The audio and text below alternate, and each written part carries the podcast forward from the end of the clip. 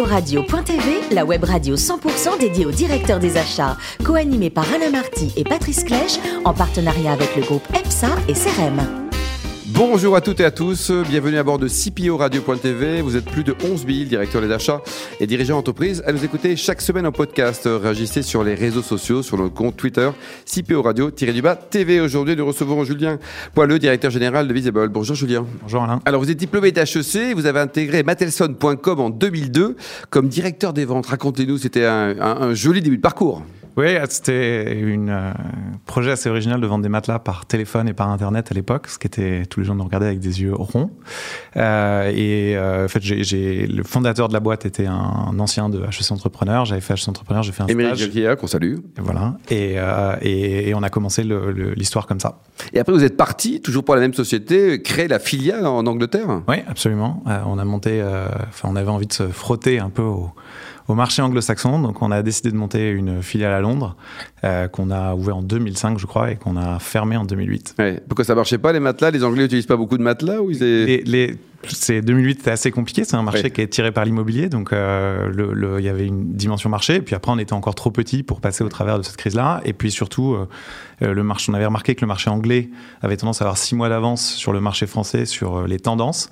Et il y avait plusieurs grosses boîtes qui s'étaient écroulées. Et donc avec pas mal de, de nez je dois dire Emery a décidé de fermer pour se positionner sur un rachat en France. Et il y a la Camif qui derrière euh, a fait faillite et sur lequel on, on Donc vous avez un projet de reprise. Le, le rachat de, des actifs en fait de, de la Camille. Oui, absolument. Bah, on a participé au projet de, de, quasiment de A à Z parce que j'étais pas A, c'était l'idée dans la tête d'Emery un peu folle. Mais on a, ouais, on a été une boîte de 12 millions d'euros de chiffre d'affaires. On a racheté les les actifs de la Camif qui, au moment de sa faillite, en faisait 360 ou un truc comme 360, quoi. Avec une base de données de combien? Il y a combien de noms dans, la base de données? 3 millions de clients dans la base de données. Oh, c'est incroyable, comme c'est. Et alors, en 2010, ça y est, vous devenez euh, créateur d'entreprise. Hein, vous allez créer une boîte. Euh, Futureo, c'était quoi exactement? Alors, c'était une fintech avant l'heure. C'était une, c'était une, euh, le, concept, c'est d'éditer une carte bleue qui permettait d'épargner à chaque achat. Euh, donc, on payait dans un magasin, on avait du cashback qui était en partie alimenté par Futureo et en partie par les magasins en échange de la fidélité des, des acheteurs.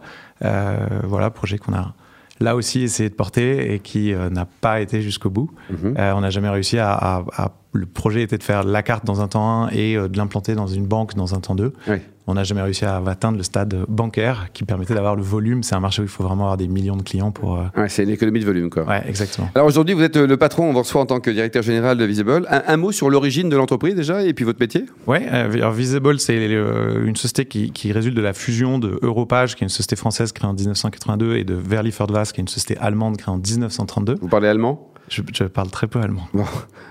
Euh, et, et, Europage, pour, pour parler de la société qui est basée à Paris, euh, Europage était un annuaire d'entreprises B2B orienté export. Euh, donc si vous vouliez être présent dans le guide de l'export qui était distribué à 130 000 acheteurs européens, il fallait acheter la présence comme on achetait dans Page Jaune à l'époque. voilà, et le print s'est arrêté en 2008. D'accord. le web avait été créé en 98, le print s'est arrêté en 2008, et puis entre 2008 et 2018, de mon, année de mon arrivée, il y a eu dix années assez difficiles, décroissance de chiffre d'affaires, rentabilité négative, et qui, dont ma mission a été de, de redresser ça. Et aujourd'hui, donc, vous travaillez avec qui? Là, aujourd'hui, on est sur CPO Radio, on parle à des directeurs d'achat. Ils vous intéressent, aux auditeurs, non? Oui, oui, absolument. Donc, les, les, nous, on a un métier qui est double. Donc, Europage, c'est un site qui met en relation les acheteurs et les fournisseurs. Euh, le, le, évidemment, euh, nos clients sont les fournisseurs qui payent pour de la présence, mais l'actif de l'entreprise, c'est 40 millions d'acheteurs qui visitent le site chaque année.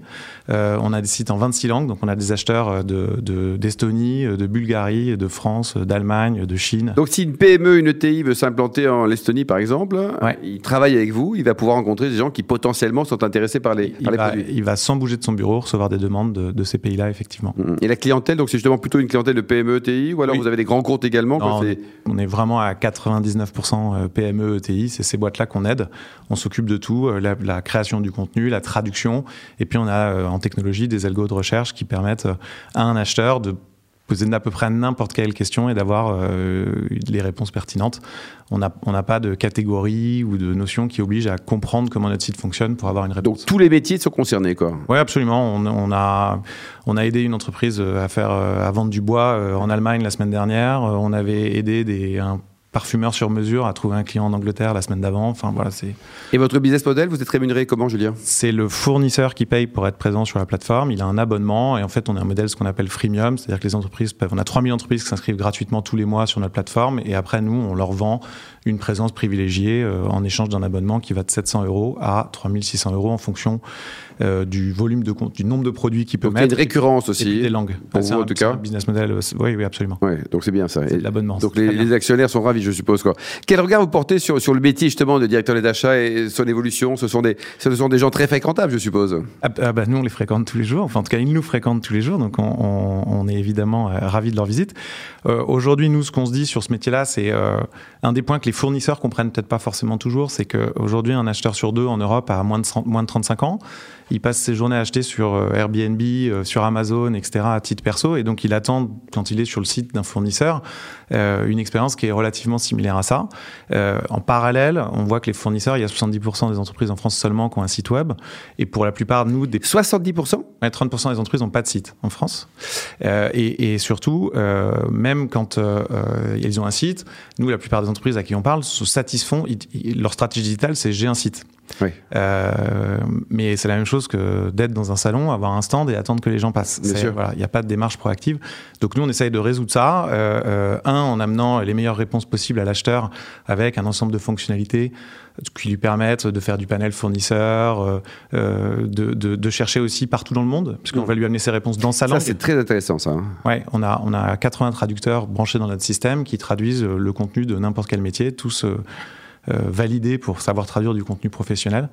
Euh, et donc en fait, aujourd'hui, un acheteur bulgare qui cherche dans sa langue euh, n'importe quel type de produit peut tomber sur un fournisseur français ou un néerlandais qui lui ne parle pas le bulgare et après euh, on aide à la mise en relation. Connecté. Aujourd'hui, votre société, il y a combien de collaborateurs pour quel chiffre d'affaires s'il est, ouais. est, officiel? Alors oui, oui, on a on a 40 euh, on a 45 collaborateurs aujourd'hui pour 8 millions à Paris et le groupe fait 380 collaborateurs pour 60 millions d'euros. Et les concurrents, bon, il n'y en a pas de concurrents. Un, on ouais, peut en parler. Un, non, mais il y en a quelques-uns, mais ils sont soit énormes, euh, soit il n'y a, a, pas de concurrent direct, euh, notamment sur l'international. On est les seuls à offrir 26 langues aujourd'hui euh, dans ce mmh. métier-là. Et pour terminer, donc côté vie personnelle, vous adorez lire, hein, n'ayez pas peur, hein, c'est tout ah, à fait à voir parce que je ma question. Vous adorez lire. Dernier livre coup de cœur, c'était quoi, Julien? Eh ben, C'était, j'ai lu La ferme des animaux de George Orwell euh, après avoir vu L'ombre de Staline au cinéma. Donc bon.